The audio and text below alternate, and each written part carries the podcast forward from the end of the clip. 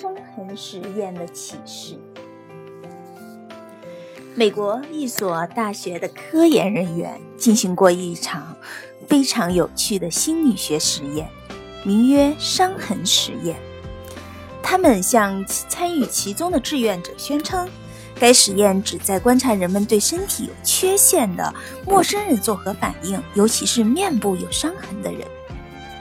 每位志愿志愿者都被安排在没有镜子的小房间里。由好莱坞的专业化妆师在其左脸做出一道血肉模糊、触目惊心的伤痕。志愿者被允许用一面小镜子照照化妆的效果后，镜子就被拿走了。关键的是最后一步，化妆师表示需要在伤痕表面再涂一层粉末，以防止它被不小心擦掉。实际上，化妆师用纸巾偷偷抹掉了化妆的痕迹。对此毫不知情的志愿者。被派往各医院的候诊室，他们的任务就是观察人们对其面部伤痕的反应。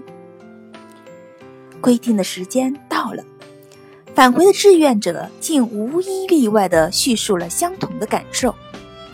人们对他们比以往粗鲁无礼、不友好，而且总是盯着他们的脸看。可是实际上呢，他们的脸上与往常并无二致，什么也没有不同。